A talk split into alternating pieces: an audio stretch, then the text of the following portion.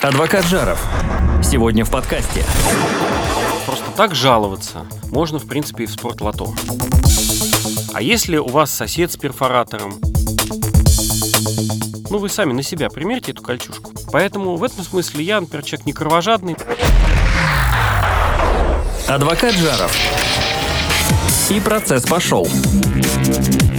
Всем привет! Вы слушаете 14 выпуск подкаста «Адвоката Жарова». Здесь простой человек Павел Беседин, это я, и настоящий адвокат Антон Алексеевич Жаров. Антон, привет! Здравствуйте! Сегодня важная тема в нашем подкасте – это жалобы. Ну, надо сказать, что это, не знаю, 70% э, жизни и работы адвоката – это жалобы. Э, но смотри, э, тут ведь какой вопрос. Мы сейчас, наверное, даже поговорим сначала не про жалобы, которые с адвокатами делаются, а такие вот... Ну, жал... а про жалобы на жизнь, знаете, у некоторых составляют 100% жизни. Вот как ты думаешь, какое определение в словаре дано слову жалобы. Там сразу подскажу два определения. Вот интересно, какое первое? Первое, наверное, связано с жалобой на жизнь, mm-hmm. а второе связано, наверное, с жалобой в государственную организацию или орган, потому а что жаловаться можно только кому-нибудь официальному. Адвокаты все знают. Действительно, первая жалоба – это выражение неудовольствия по поводу чего-либо, а второе значение – это как раз официальное заявление с просьбой об устранении какого-то непорядка. В этом смысле у нас Facebook – это просто собрание жалоб. Но непорядков у нас э, много, и некоторые люди даже пишут жалобы на этих чиновников, но в ответ им приходят так называемые отписки. Сегодня предлагаю обсудить с настоящим адвокатом э, Антоном Жаровым, а как жаловаться, кому, куда, как сделать это правильно и так, чтобы в итоге вы получили то, что хотели. Просто так жаловаться можно, в принципе, и в спортлото жалуются всегда на что-то. Какая-то проблема или непорядок возник где-то. И вот в этом где-то и заключается ответ на вопрос «куда?», потом жаловаться. Ну вот смотри, я ждал твоего вот этого захода обычного э, Ах. и подготовился. Молодец. Посмотрел, какие самые частые поисковые запросы возникают, подставляют э, поисковики автоматически после того, как ты написал слово «жалоба на». И дальше идут варианты самые э, распространенные. Весьма любопытно. Да, вот э, причем Яндекс и Google выдают совершенно разные таблички. Ну, каков поп такой приход, разная аудитория, разные запросы. Давай э, попробуем. И разные жалобы. Ты да? адвокат, ты сталкиваешься с жалобами регулярно. Как ты думаешь, на кого жалуются чаще всего или хотят пожаловаться люди, которые забивают вот это все в Яндексе? Не понятия, ни ума не приложу. А жалоба в Роспотребнадзор на первом месте стоит в Яндексе. Ну, а... Справедливо, потому что, наверное, большинство того, когда людям откуда-нибудь дует или что-нибудь неприятно, то в большинстве случаев это, скорее всего, вопрос к Роспотребнадзору. Ну, действительно, начиная от ЖКХ, продолжая банками, простите, и заканчивая, я не знаю, почти медицинскими вопросами. Это все Роспотребнадзор. Э, да, что интересно, Почта России здесь далеко не на первом месте. Жалобы на Почту России только в Гугле на пятом или даже на шестом месте, а вот в Яндексе Они вообще... понимают, что жаловаться на Почту России бесполезно, хотя ну, вполне денежно, 3 рубля можете получить. Ну, почему полезно? Мы же, мы же регулярно это делаем. Ну, это мы делаем, у нас тут конвейер по написанию жалоб, это другой разговор. Сравнили адвоката, для которого как жалобу написать, как для вас написать жалобу в Фейсбуке. Ну, чтобы вам было еще интереснее, первые три места в Яндексе это Роспотребнадзор, жалоба на постановление по делу и жалоба в прокуратуру. А вот в Google первое место это жалоба на поликлинику, второе место это жалоба на управляющую компанию, и на третьем месте у нас жалоба на врача как ни странно. Павел Андреевич, может быть, это Google под вас подстраивается? Ну нет, что, да. вряд ли. Нет, тут есть еще МФЦ, водитель автобуса. Не, жал... ну, не, ну почему? Ну чем дальше, тем больше это становится похожим. Есть жалоба на судью даже и жалоба на учителя. Это у вас тут с этажа пришло с нашего к вам. Адвокат Жаров. Подкаст. В общем, давайте по порядку. В нашей жизни случаются некие события. Ну, например, я беспокоюсь по поводу того, что кто-то мешает мне жить. Например, сосед с перфоратором, собаки в соседнем дворе, которые бесхозные, но при хозяине. Мало ли что еще. И я хочу написать жалобу. Имеет ли смысл это делать? Куда писать? Ну, я такой общий случай беру. А, или это все, в общем, нужно решать по старинке, постучать в дверь и соседу все объяснить без жалоб. Ну, потом, может быть, он жалобы какие-нибудь напишет. Но смотрите, какая история. Давайте все жалобы разделим на две части. Первое, когда у нас непорядок э, случается по жизни, давайте так напишем. А второе, когда непорядок у нас абсолютно точно юридический. Вот, например, если вы приходите в орган опеки и попечительства, пишете туда какое-то заявление или сдаете какой-то отчет, и они что-то делают или не делают то, что вам не нравится, вот это юридическая история. Угу. А если у вас сосед с перфоратором, или в пакете молока оказалось не 973 миллилитра, как написано на пачке, а 962, или еще какие-то другие вещи, которые э, связаны с тем, что в отношении вас не выполнен договор Мгм. в том или ином виде, или договоренность, да? Вот в таком случае это жалоба несколько другого уже свойства. И здесь мы тоже можем подразделить это все на разные направления. Ситуация с соседом, она как может иметь смысл жаловаться, так и может его и не иметь. Зависит от множества ситуаций и от того, что, собственно, происходит. Очень часто единственной мерой защиты с соседями, например, является не жалоба, сейчас объясню разницу, э, не заявление об административном правонарушении, э, потому что тут жалобы это не совсем правильно называть, если только в Мгм. бытовом смысле, а суд. То есть Мгм. вы должны подать исковое заявление и потребовать от него, например, перенести забор на 30 сантиметров обратно или перестать разводить кур у вас, так сказать, рядом стенка в стенку с вашей баней и так Мгм. далее Мгм. В промышленных масштабах кур разводить. Поэтому это не вполне жалоба, это очень часто заявление, например, об административном правонарушении. Сосед курит на лестнице, это не жалоба. А, Нет человека, который бы мог прийти и сказать ему, приказать ему что-то сделать или не сделать. Есть полиция, которая может составить протокол об административном правонарушении, а именно курении в подъезде, и привлечь этого товарища к ответственности. То есть это заявление об административном правонарушении или о преступлении, или о еще каком-то непорядке. И вы эту информацию э, передаете в правоохранительный орган, который начинает предпринимать меры. Это не жалоба как таковая. Жалоба может быть на решение или действие какого-либо официального лица. Мгм. Вот если сотрудник полиции, придя к вам домой, э, натоптал вам в коридоре, например, Так. да, вот вы на него можете пожаловаться, что он, зараза такая, натоптал вам в коридоре. Я, кстати, совсем не шучу, потому и, что и, и что, к чему это приведет? приведет это к тому, что будет произведено то или иное разбирательство, и вам будет дан ответ тем или иным э, начальником этого перца, который скажет, все, берцы теперь моем. Вот тут мы немножко прервемся и поговорим вот о чем. Распространено мнение, что жалобы, поскольку часто на них приходят отписки а, из официальных ведомств и, и прочих министерств, что, в общем, это пустая трата времени. Ну, вы пожаловались, вам ответили, потратили бумагу, время, Почта России, но ничего не изменится. Адвокат наверняка знает что-то об этом. Ну, знаете, автомат Калашникова в этом смысле гораздо более эффективный, да, или вот как была юмореска у Жванецкого, подъехать на танке и через проезд спросить. нет, ну, вот, что-то это, это- изменится это, или это нет? наиболее эффективный способ. Поэтому желать от того, что вы написали на листе бумаги свое недовольство, что сейчас вот этого сотрудника выведут на конюшню и там выпарят или расстреляют лучше того, а, ну, конечно, ждать не приходится. Ответ будет такой, какой будет. И, конечно же, любая система, она начинает сопротивляться, включать дурочку, что это такое, смотрите у Райкина, отвечать вам всякую ерунду, переправлять ваши сообщения в разные места и так далее. Система сопротивляется. Она, придавая видимость законности своим действиям, отвечает так, как вот чтобы как-нибудь скрыться от ответственности. Ну, например, вот последний случай. Отправил жалобу, жалобу или заявление, я уж не помню, что-то мы, что-то мы отправили в учреждение, которое называется ЦПСИД Красносельский. Вот мы конкретно адвокат Жаров. Э, поясни, что такое ЦПСИД. Какая вам разница в данном случае? Ну, Центр помощи семье и детям. Так. Это государ- государственное учреждение, оно обязано, соответственно, действовать в соответствии со своими регламентами. Мы это отправили. Ребята не получали наше письмо. Ну, просто на почту оно лежало и ждало их. То есть они просто не приходили за ним? Просто не приходили за Мгм. ним. Потом оно вернулось к нам обратно. Мгм. После этого мы, значит, написали э, жалобу, соответственно, их вышестоящему начальству, и вышестоящее начальство нам отвечает, мы не виноваты, эта почта нам не принесла э, квиточек. Мы, конечно, запросили почту, и почта нам отвечает, квиточек мы приносили. Ну и теперь э, жаба будет с гадюкой воевать и разбираться, кто там в чем не виноват. Радость жалобы для подателя этой жалобы заключается не в том, что ему дадут ответ, расстрелян по вашему приказанию, а в том, какие именно разбирательства будут иметь место. Ведь для вас в основном задача не чтобы кого-то наказали, вы об этом можете и не узнать, вам такой радости обычно не предоставляют. Ну да, надо, чтобы решилось Но дело. Вот пишете вы жалобу на судебного пристава-исполнителя в Москве, например, что он медленно работает. Что делает человек, которому эта жалоба поступила в центральном аппарате? Он вызывает этого пристава к себе вместе с материалами дела.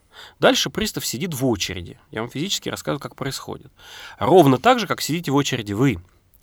В свой рабочий день, конечно, но все равно он сидит в очереди, ждет, пыхтит, э, потеет э, или мерзнет, не знаю, что он там делает. Через какое-то время его вызывают в кабинет, и дальше он начинает объяснять, почему он по вашему делу действовал так или иначе. Ответ при этом, какой у вас будет, совершенно не важно. Просто нужно понимать, что следующего поездки в центральный аппарат никакой пристав не хочет. Ну, правда, ну нет желающих, э, чтобы кто-то куда-то ездил. Потерять целый день, который ему, у него действительно много работы, ему действительно надо выполнять, и эту работу с него никто не снимет. А он будет сидеть и по вашей жалобе пылиться в этом, значит, коридоре центрального аппарата на Бутырке. Поэтому жалоба имеет смысл хотя бы для этого. При этом э, ответ вам может быть вполне себе спокойный, что типа все правильно, сроки не нарушены и все остальное. Но э, мы-то с вами понимаем, что результат уже есть. Угу. Ну, то есть можно надеяться, что при повторной жалобе на того же самого человека э, санкции к нему будут применены уже более строгие, хотя вы об этом тоже можете и не узнать. А зачем вам эти санкции по большому счету? Вот ну, смотрите, в принципе этого несчастного пристава или сотрудницу в СИД Красносельский, которая почту решил не получать, ее могут лишить премии, например. Ну, кому от этого станет легче? Или там на 10% премии ее лишить. Нет, ну, условно, в, в другой раз так дурить не будет, пойдет уже, заберет письмо. А нормально. вы думаете, что более важно для чиновника, потому что они все чиновники в том или ином виде, что более важно? Не а, быть плохим чиновником в глазах начальства или лишиться 10% премии. Да, они премию все отдадут, лишь бы не сидеть дальше в очереди перед кабинетом. Ну, вы сами на себя примерьте эту кольчушку. Поэтому в этом смысле я, например, человек не кровожадный, можете не увольнять, премии не лишать, но достаточно просто прилюдно сказать, Маша, ты работаешь плохо. И Маша на трясущихся полусогнутых ногах в следующий раз на почту будет бегать каждый день. Кстати говоря, у нас тут еще один человек с почтой нарисовался, не человек, а ведомство, Министерство образования Московской области. Например, наши письма, которые мы отправили уже очень давно, с 15 января, а, вот они до сих пор лежат на почте в Красногорске, и никто их не получает. Я сегодня об этом отправлю телеграмму губернатору Московской области, товарищу Воробьеву, а, с вопросом о том, не хочет ли он попинать сверху своего министра образования, чтобы он соответствующе пнул свою подчиненную, потому что отвечает за все руководитель учреждения, министра. А не хочет ли он пнуть? Я думаю, что завтра письма уже будут получены, как одновременно с получением телеграммы э, губернатора. Вот Но... для этого и нужны жалобы, понимаете? Что-то что где-то поедет. При этом ответят мне, что все в порядке, они все правильно получают, у них никакие сроки не нарушены и так далее. А мне вообще не важно, что они ответят. Мне важно, чтобы они получили мои жалобы и на них начали отвечать в соответствии с законодательством. Адвокат Жаров качает ваши права. Смотрите, с чем мы разобрались? С тем, что если у вас есть повод пожаловаться на ведомство чиновника конкретного, может быть, он там нахамил вам или не сделал какую-то свою работу. это отдельный разговор. Вы должны это сделать. Ну, в общем, если вы это сделаете, то ситуация может сдвинуться с мертвой точки и в такого не повторится. Если вы жалобу не подадите, не отправите, э, то, в общем, все так и останется, и, скорее всего, ничего у вас не получится. Что с ну, хамством? Может быть, я не буду так категорично, что все изменится и больше не повторится. Возможно, Павел, возможно Павел изменится. По всяком случае, с, с мертвой точки точно сдвинется. Mm. Под лежачий камень не течет вода, как известно. И нужно понимать, что если вы не возмущаетесь существующим положением вещей, то по умолчанию считается, что вас это все вполне устраивает. Что касается хамства. Когда-то очень давно я работал на почте. Вот откуда у меня все такие знания. Еще и на почте работал. Да, где же только не был. И там была очень у нас руководительница, начальница отделения связи, которая говорила, вы можете потерять письмо, как-то неправильно принять посылку, но вы не имеете права нахамить клиенту. Поэтому вы можете делать все, что угодно, но если в жалобе написано «хамил и грубил», то у вас 50% прогрессивки, тогда это так называлось, улетает нафиг. С тех пор на Почте России многое изменилось. Нет, я вам хочу сказать нет. Ну, хамят-то прям не по-детски. А сколько пишут? У меня к Почте России много вопросов. Я и вообще нежно ее люблю, и в кавычках, и без кавычек. Но жалобы на хамство всегда находит свой ответ, по крайней мере, на Почте России. Так, ну вот смотри, ты пришел на Почту России, тебе нужно получить какое-то заказное, там, условно, письмо, не знаю, что угодно. И ты вот перед тем, как его получить, проходишь все круги ада, там, э, да, на стенде да все написано, да что ла. возьмите талончик, а там, а что вы не, да, и, ну, в общем, как обычно все это. Я одна, вас много. В итоге вы получаете это письмо, ну, или там, что посылку, услуга вам оказана, но вам нахамили, вам неприятно, вы потратили свои нервы. Как жаловаться на хамство и что будет дальше? Нужно понимать, что жалобы на хамство вы можете подать, в общем-то, только на чиновника. Потому что, может быть, в Почте России, которая теперь акционерное общество открытое, может быть, в Почте России и вообще в правилах написано вам хамить и грубить. Вы помните, как в, в кабачок был в э, фильме о Штирлице в «17 мгновениях весны», и там был такой грубый Готлиб, да, который хамил всем и грубил, жри свое пиво, вот это вот все. Это входит в, по- так сказать, понятие обслуживания. Поэтому, может быть, на Почте России вот это вот «я вас много, я одна», оно записано в каких-то инструкциях. Я шучу. На самом деле, то есть вопрос про хамство, он имеет отношение только к чиновникам, потому что у них есть кодекс профессиональной этики чиновника. И этот чиновник должен соблюдать этот кодекс профессиональной этики. Если он его не соблюдает, хамит, грубит, соответственно, должен получить по сусалам. А что касается Почты России, акционерного общества Сбербанк, акционерного общества, э, если не вру, Российские железные дороги и так далее, и прочих наших всадников апокалипсиса, эти все ребята, они могут и не реагировать на ваши жалобы на хамство, в принципе. Но здесь включается немножко другой механизм. Если вы пожалуетесь на сотрудника Макдональдса, что он вам нахамил, и действительно покажет расследование, что он нахамил, у Макдональдса будет большое желание перед вами загладить вину, потому что им очень важно, чтобы вы продолжали приходить и есть бутерброды. То же самое, в принципе, с любой другой организацией, для которой важным является некоторый репутационный момент. Даже Аэрофлот, смотрите, как, как бы там э, не было, как, как бы не была ситуация, они сменили пиарщика, и все-таки котиков начали жалеть. Да, эту историю про то, как они разбили там переноски и угробили двух котиков, это, конечно, всколыхнуло интернет. вы- Но вскол- это не они, это Шереметьево. Конечно, да, да, да, да, виноват. да, да. Есть мы заказываем, э, Аэрофлот заказал у Шереметьево услуги, Шереметьево плохо оказало услуги, виноват, конечно, Шереметьево, а не Аэрофлот. Мы тоже умеем стрелки переводить. На самом деле билетик вы покупали у Аэрофлота, да, а, Поэтому Аэрофлот за все отвечает. И за всех своих handling ов, за всех свои наземные службы и так далее. Перевозчик был Аэрофлот. Другое дело, что, конечно, строго говоря, роняли грузчики, не принадлежащие компании Аэрофлот. Ну, это уже детали. Ну, Разборки детали. Ну, внутренние. детали. Кстати сказать, здесь э, есть предмет для жалоб, например, с этими котиками. То есть вы можете написать жалобу не только в плане того, что не оказали правильные услуги перевозки, но и здесь и речь идет и о жестоком обращении с животными, на мой взгляд. То есть здесь идет вопрос уже о заявлении о преступлении. И здесь могут быть совсем серьезные, более серьезные разборки, чем Аэрофлот сейчас имеет в Фейсбуке, и более чем те, которые компенсации, которые он может вы- выплатить. И поэтому коммерческие организации, как правило, идут на то, чтобы улаживать конфликты с хамством на том месте, где они зарождаются. Потому что гораздо дешевле, если вам нахамил сотрудник Макдональдса, гораздо дешевле, там, я не знаю, второму ассистенту директора ресторана взять и выдать вам бесплатную Кока-Колу, чтобы вы э, выпили ее, сладость разлилась в вашем мозгу, выделился доф- дофамин, и чтобы вы уже забыли о том, что вам кто-то нахамил.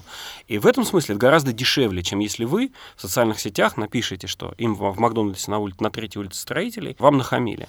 Я Макдональдс привожу как пример. Я С вообще не- чиновниками так не получится. Мне, кстати, ни вам- разу в российском Макдональдсе не хамили. Вот в России, Ну, там вообще в российском. хорошие ребята работают. российском, в да. российском. Так с чиновниками так не выйдет, им нечего предложить тебе. Э, Лишний листок бумаги А4, лишнюю папочку, файлик. Не могут, э, это у них все по счету. На самом деле с чиновниками ситуация другая. Вы приходите, ну, любимый мой орган опеки и попечительства, потому что в МФЦ теперь мы чиновников-то перестали видеть. Мы видим сотрудников МФЦ, которые в свою очередь коммерческая организация, чтобы вы понимали. То есть это люди, которые зарабатывают деньги тем, что передают, оформляют документы и передают чиновникам. То есть это нужно понимать, что тетенька, которая сидит перед вами, она не официальное лицо, она сотрудник организации. Ну, она коммерческая, хотя и государственная. Поэтому ее смысл зарабатывать деньги, поэтому она будет вам улыбаться. Иначе завтра на месте организации под названием МФЦ появится другое предприятие, которое с удовольствием будет получать прибыль, а, обслуживая вас, улыбаясь и компенсируя вам всякие недостатки. Поэтому МФЦ прекрасная история, да, способ не общаться с чиновниками. Они, по секрету, я думаю, что они поняли, что их не, пере, э, не переучить, не переделать, и хамство будет продолжаться, и они поставили коммерческих тетенек. Такую прокладочку между людьми и чиновниками. Людьми и не людьми, да. А, Кстати, одна из жалоб э, как раз на МФЦ была в результатах выдачи Google и Яндекс. А, На них тоже жалуются, тоже чем-то недовольны. Но здесь чаще всего, я думаю, жалобы не на хамство, а на то, что люди не понимают, чем является МФЦ. МФЦ – это почтовое отделение. Вы туда сдаете документы по списку, пишете какое-то заявление, и дальше они вам передают то, что где-то там в черном ящике, в черном-черном доме на черной-черной улице что-то где-то происходило. То есть они а вам выдают ответ. И за результаты этого ответа они не э, отвечают, они могут вам только все передать. А, Аналоговый такой интерфейс Да, получается. да, да. да. Так мы все-таки не договорили про хамство-то. Что с хамством делаете с чиновниками? Вот вы пожаловались на чиновника, который вам нахамил. Он не коммерческий, а государственный. И что? Первое, что нужно понять, что такое хамство. Вот любые вещи, которые выходят за рамки диалога чиновник-гражданин, э, они являются хамством. Например, если вы решили прийти, там, не знаю, сдать отчет э, в орган опеки и попечительства, и вам в ответ начинают рассказывать, что вы взяли детей заради денег, ну или какие-то другие вещи, начинают объяснять, что вы написали как курица лапой, оценивать вашу личность любым способом. Вот это все это хамство. Все, что они могут сделать, сказать, что, простите, нам кажется, или мы уверены, что вот здесь вы неправильно написали в отчете. Но мы это у вас принимаем и письменно вам ответим. Вот их правильное поведение. Или, а, а вы не прикладываете чеки? Да, мы считаем, что нужно прикладывать. Или при, нужно прикладывать. Как угодно могут сформулировать. Без чеков не приму, Не- что вы мне суете тут? Стоп. Все. Все. Что, Хамство. что вы мне суете тут, уже хамство. Мгм. Без чеков не приму, незаконное поведение, но не хамство. Мгм. Ну, то есть не приму, не приму, она сообщает о своих действиях. А вот если такой вот, ну, который вы мне тут написали, вот я вот его принимать не буду. Вот это уже натуральное хамство. Все, что выходит за рамки абсолютно стандартных, вот если эту фразу нельзя записать на автоответчик, я имею в виду, что она должна быть достаточно приличной, чтобы ее могли показывать в детское время на, а, А, по вот телевизору. ты- ты объ- вот понятно. если тетя, тетя Валя в «Спокойных ночи, малыши» может произнести эту фразу, значит, она не хамская. А если она проходится по вашей личности, объясняет каким-то образом ваше поведение и так далее, и так далее, вообще мимо идет, Мгм. мимо того, о чем мы с вами говорим, это является хамством. Например, предположение о том, зачем что-то кто-то делает, что вы сюда пришли, вопросы разные риторические. все, Ну, что мы любим. Все, что Всё, мы любим. что мы любим. Так. Вот это вот все является хамством. Писать ли на это жалобу? В 100% случаев из 100. Почему? А Даже если эту жалобу какой-то начальник признает якобы необоснованной, в любом случае разборки будут. И та женщина, которая открывала свой рот шире, чем это необходимо, она в следующий раз реально будет задумываться, а нужны ли ей эти разборки.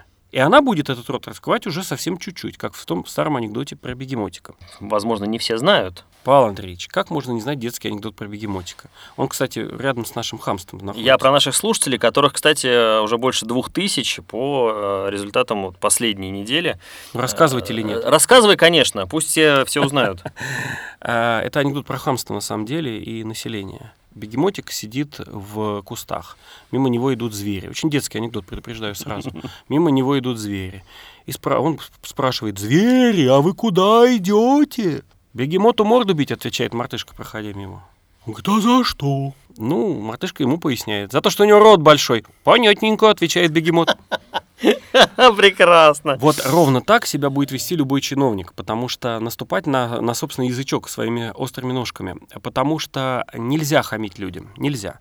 Но 99,9 в периоде процентов людей, которые заходят куда-нибудь и получают порцию хамства, с этой порцией хамства продолжают дальше жить.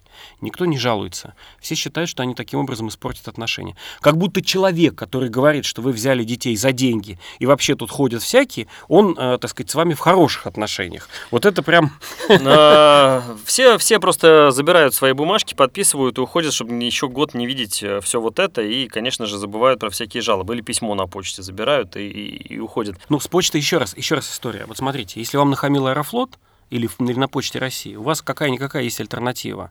Вы можете встать и уйти куда-то. Вы можете отправить не почтой, там, а каким-то другим экспресс-способом. Ну, Аэрофлот вообще в кольце конкурентов. В большинстве случаев вы можете выбрать альтернативу. И вы выбираете, да, говорите, нет, я не буду летать с этой авиакомпанией. Хотя я вот буду, например, мне Аэрофлот из всех оставшихся нравится, если так разобраться. У меня с ними тоже никаких проблем не Никаких было не было никогда. проблем. Вот победы не полечу никогда ни за что. Да. Я боюсь до сих пор летать победой. Вы правильно делаешь. Не было ни разу. противные люди, не хочу с ними работать, с ними работать, мое право. А с чиновниками выбора а нет. с чиновниками выбора нет. Вот с чиновниками выбора нет, и поэтому, именно поэтому жаловаться на них надо. И именно поэтому у них же тоже нет выбора. Вот эм, если вы на них жалуетесь, у них нет выбора, она, они никогда до конца не оправдаются. С чиновником история про презумпцию невиновности, она работает очень условно. Если на вас, вы чиновник, и на вас пишет гражданин жалобу, что вы хамили, вам придется объяснять, что вы не хамили. М. Потому что гражданин заведомо слабый человек по сравнению с чиновниками. А если гражданин сумасшедший и просто написал от балды что-то? Вот поэтому в умных органах опеки написано, что ведется Они, правда, пишут слово «скрытое», аудио и видеозапись, да. Поэтому они это и делают, чтобы потом сказать, что вот как мы себя вели. Кстати говоря, гражданину каждому я рекомендую делать ровно то же самое. В карманчик положили диктофон или включили его на телефоне, положили в карманчик или на стол. Не надо об этом никого предупреждать. Вы пришли не в интимное место, вы не в бане, вы не разговариваете по душам со своей лучшей подругой детства. Вы пришли в орган опеки и попечительства. И только по странному стечению обстоятельств там может работать ваша подруга детства. Скорее всего, знаете, таких друзей, как говорят, не будем продолжать фразу, куда их девать. Поэтому, когда вы э, приходите в любой государственный орган, пожалуйста, положите в карманчик диктофон. Э, нет, это не будет являться вмешательством ни в чью личную жизнь. Это не будет никаким нарушением прависи. Это не будет никаким нарушением персональных данных. Вы на приеме у чиновника. Там ничего интимного не происходит. Все тайны, которые там могут раскрываться, принадлежат вам, гражданину. И что с ними дальше делать, решаете только вы. Поэтому диктофончик в карман, записали все, что происходит, а дальше даже жалобу писать легко и приятно. Вы не пишете, что Марья Ивановна хамила, а Марья Ивановна сказала, двоеточие, «Я таких, как вы, Кое-где. Кое-где, кое-как, кое-каким способом. Угу. И вы, главное, можете описать буквально, каким, где и как. И дальше Марья Ивановна может очень долго отписывать своему начальству, что она, человек, который постоянно употребляет это слово, не употребляла его в данном конкретном случае. А у вас, если что, если на вас напишет, например, Марья Ивановна, вдруг напишет, как вы меня оболгали, честную женщину, у вас всегда есть диктофонная запись, когда вы можете сказать, подождите, пожалуйста, ну даже если бы я что-то запамятовал, или запамятовала. Даже если бы я что-то написал неправильно, я прослушал. Куда, кому, каким образом. Ух, теперь мы знаем, как э, и на кого жаловаться, но много вопросов остается. Не переключайтесь, а сейчас поговорим про жалобные книги. Адвокат Жаров. Адвокат на максималках. Антон Алексеевич, ну, с жалобами, в общем, примерно все понятно, как что делать и как с кем себя вести, а что с жалобными книгами? Условно говоря, ты пришел в магазин, тебя обсчитали и отказались признать вину, или, не знаю, обвинили тебя в том, что ты хочешь что-то вынести из магазина, потребовали там открыть сумку, ну, в общем, ужасно себя вели по отношению с тобой. Что лучше сделать? Написать жалобу э, вот так по почте администрации магазина или в жалобную книгу? Вообще жалобные книги действуют или это просто внутренняя какая-то ерунда, которую уже никто не смотрит? Ну, во-первых, жалобная книга, скорее не, не жалобная книга, а книга заявлений. Книга жалоб и предложений. Ну, вот как-то, как-то так. Но ну, это да. все из Советского Союза mm-hmm. истории, когда у нас был торг, когда у нас магазин был, хотя и предприятием советской торговли, но подчинялось все все равно райкому партии. Вот тогда э, жалобная книга имела смысл, потому что за ней кто-то наблюдал. Сейчас жалобная книга еще один способ сообщить руководителю магазина или сети магазинов, или там, где вы ее там обнаружите, о том, что, как вам кажется, здесь какие-то неполадки. Так. Поэтому писать туда жалобу, например, на директора магазина, ну, в какой-то степени бессмысленно. Угу. Это может быть не дойти ни до кого дальше. Жалобу на рядового сотрудника, если вы любите вы сеть там Микси Пикси Дикси, да, угу. или как она там называется, вот вам там нравится туда приходить, вы приходите и видите, что там просроченный пакет молока. И вы душою боля за этот прекрасный магазинчик, вы хотите директору магазина об этом как-то сурово намекнуть. Вы об этом пишете в жалобную книгу, директор магазина вам в жалобной книге отвечает, все сняли с продажи, все, извините, простите. Может быть, даже вот вам купон на, не знаю, на покупку фиксиков, да, каких-нибудь. Это история про общение между гражданином и руководством того или иного уровня коммерческого предприятия. Ни в одном органе опеки, ни в одной полиции ни в одном МФЦ, ну в МФЦ, кстати, может быть, я уже объяснял, что это предприятие, никакой жалобной книги нет потому что официально жалобу вы туда подать так не можете. Универсальным способом является подача с помощью Почты России по юридическому адресу той организации, в которой вы, собственно говоря, жалуетесь. Угу. Поэтому пользуйтесь им, он более универсальный, он более правильный что из приятного у вас остается копия, из приятного у вас остается чек, и на сайте Почты России вы посмотрите, если вы, конечно, не попадете на организацию типа Министерства образования Московской области, которая по 15 дней не получает письма. Ну, в принципе, отследите, когда это письмо дойдет до адресата. Антон, последний нюанс. Э, смотри, отправляем, э, когда мы жалобы, например, на магазины или чиновников, указываем адрес, все пишем правильно, индекс, все это есть в открытом доступе. Давайте как правильно... еще раз. Жалобы на магазины и жалобы на чиновников, это у нас разные жалобы, да, мы разобрались. Понятно, но если ты пишешь э, вот в сеть, какую-нибудь там косметическую сеть магазинов... Ну, э, это вы вот э, вежливо пообщались с директором косметической сети магазинов на тему того, что вам кажется нужно улучшить в этом сервисе. Это не жалоба как таковая, вам на нее не обязаны отвечать. А, Нет, я к чему веду? Э, Как правильно, сдел... как правильно эм, отправить письмо? Какие нужны дополнительные опции? Уведомление, опись вложения, заказное, срочное. Как сделать так, чтобы человек точно получил это письмо? В 90% случаев, даже в 99% случаев, смею сказать, достаточно просто заказного письма. Когда вы пишете некоторые заявления, оставляете себе копию, Копию вы себе оставляете, чтобы понимать, что вы писали, на все ли вопросы вам ответили, потом проконсультироваться с кем-то, да, э, вы эту копию оставляете себе. Смысла писать опись вложения, уведомления о вручении в настоящее время уже нет. Потому что то, что вы отправляете по почте заказным письмом, оно доходит. И о том, что оно вручено, вы видите в интернете, оно видно. И дальше, если вам очень хочется проверить, получило ли Министерство образования Московской области то или иное письмо, вы звоните просто в соответствующую структуру туда и спрашиваете, поступило такое письмо, вам даже скажут входящий номер. То есть в этом проблемы нет. Честно скажу, в государственных органах не встречал истории про то, чтобы там из конверта достали бумажку и ее выкинули. Ну, ну, не было такого. Пока не было. Как столкнусь, после этого, наверное, устрою большую историю по поводу того, кого, кого посадить за это. Потому что это вот совершенно точно преступление. Потому что э, вашу уже не просто бумажку потеряли, а потеряли бумажку с жалобой. То есть они, действуя в корыстных интересах, стремясь уклониться от рассмотрения жалобы, потеряли ваш документ. Это уголовное преступление. Если они это сделали умышленно, это уголовка. Красиво говоришь. Красиво говорю, и поэтому не теряют.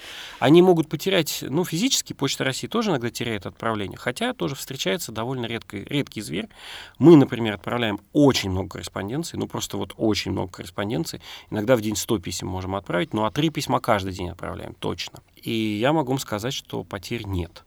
Сроки доставки – да, но вот с потерями практически их нет. Мгм. Иногда будет, есть проблемы там с, э, с, тем или, с теми или иными регистрацией этих писем. Вот сейчас у нас потерялось как бы одно письмо. Но оно на самом деле не потерялось, оно на самом деле идет, просто на него чудесным образом наклеили другую наклейку. Мгм. Но оно живо, оно дойдет до адресата, я даже получу бумажку в конце концов о том, что он его получил. Поэтому на Почту России надеяться в этом смысле, в общем-то, можно. Хотя я тоже знаю истории про то, как, ну вот абсолютный э, ревизор, абсолютный Гоголь, когда письма, поступающие, поступавшие в один провинциальный орган власти, вскрывались на почте, рассматривались там же прям начальником, и в зависимости от того, что с ним дальше делать с этим письмом, оно либо получалось этим начальником, либо на почте прям заклеивали и отправляли обратно. Если А- бы я не видел парочку писем, так отправленных обратно, я бы не поверил в это. А в чем прикол? Зачем, а прикол в том, зачем что не приходило, не было вас, вас тут не стояло. А, то есть вот такая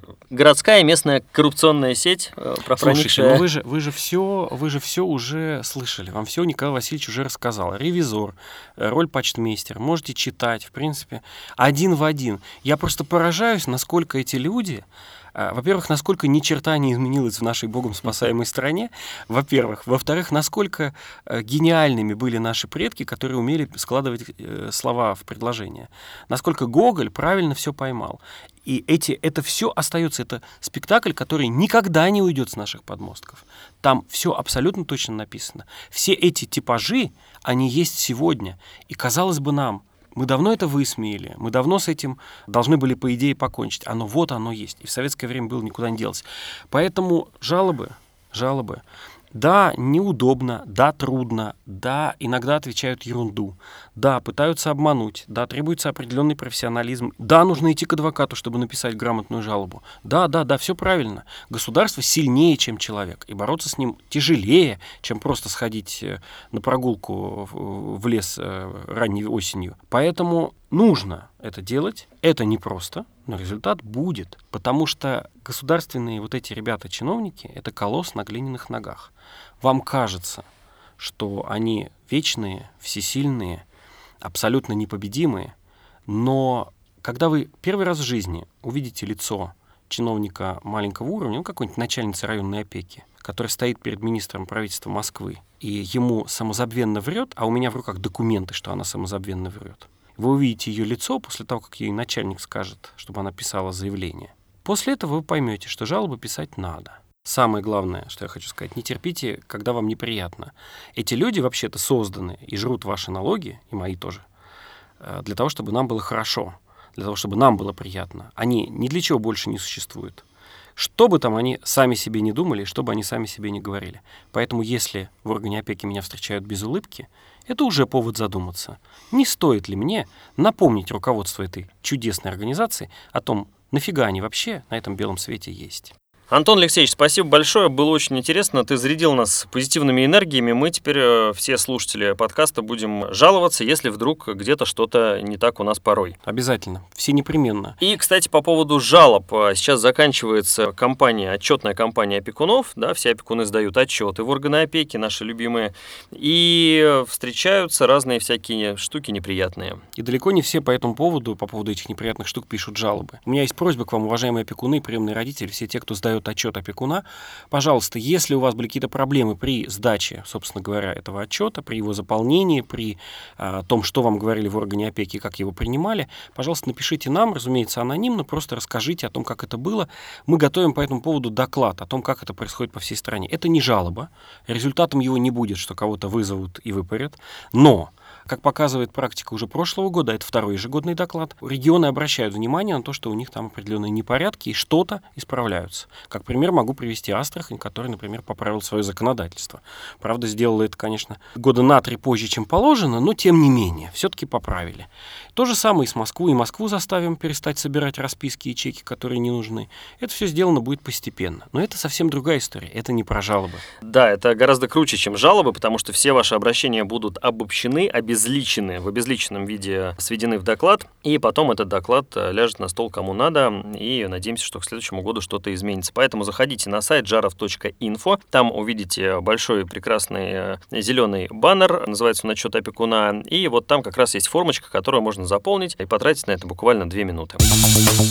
Спасибо вам большое заранее, потому что тут правильно сказать слово «вместе победим», но действительно надо что-то менять. И проблема органов опеки заключается в том, мне кажется, главная проблема, что и ругаются, и хамят, и кричат они ровно потому, что просто неграмотные, не знают.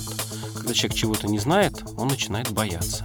А вам бояться не надо. С нами адвокат Жаров. Мы победим. До следующего выпуска. Услышимся через неделю. Антон Алексеевич, еще раз спасибо. Всего доброго.